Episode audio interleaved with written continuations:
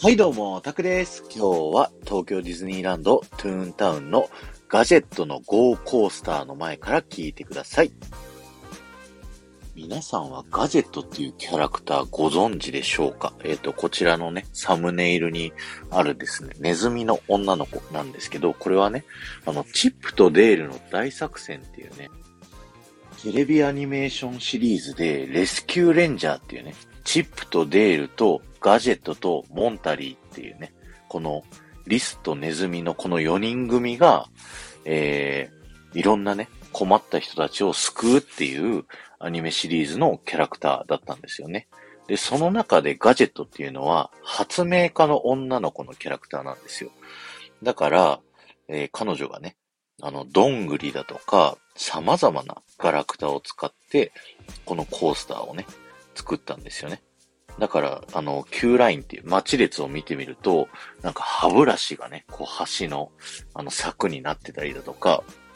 いろんなね、小物が使われて、このコースターになってるので、ぜひ見てみていただきたいんですけど、今日注目していただきたいのが、えー、こちらのサムネイルにあるですね、あの、コースターの設計図なんですけども、こちらのね、設計っていうのがね、とあるディズニーキャラクターの建設会社が担当しているんですよ。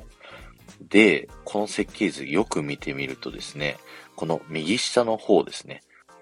3匹の子豚がやっているね、建設会社が、このコースターの設計を担当したという風なね、ストーリーになっているんですよね。ちなみにさらにその上の方見ていただくとです。プロジェクトデザイナーがガジェットと書かれていて、マネージャーがね、プラクティカルピック。これは3匹の子豚の3なんですね。一番、あのー、頭いい子。で、最後にね、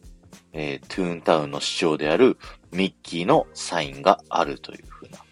そんなこの設計図になってますので、ぜひね、皆さん見ていただけるといいと思います。今日は終わりです。ありがとうございました。えー、メンバーシップ配信をやっております。今日はですね、僕が研修で習ったことをアウトプットということで、これから音声配信が盛んになっていく時代の中でラジオ局はどう動いていくのかっていう話をさせていただきました。そして前回の配信から今回の配信まででコメントいただけた方のお名前をお呼びしたいと思います。えー、こじらぼさん、ゆうまさん、りんごちゃん、埼玉のママさん、がんもさん、まいっかさん、ありがとうございました。このレスキューレンジャーが出てくるチップとデールの大作戦、僕子供の頃ね、めちゃくちゃ大好きだったんですよ。だそこにね、出てくるキャラクターのね、ジッパーのキャップの帽子をね、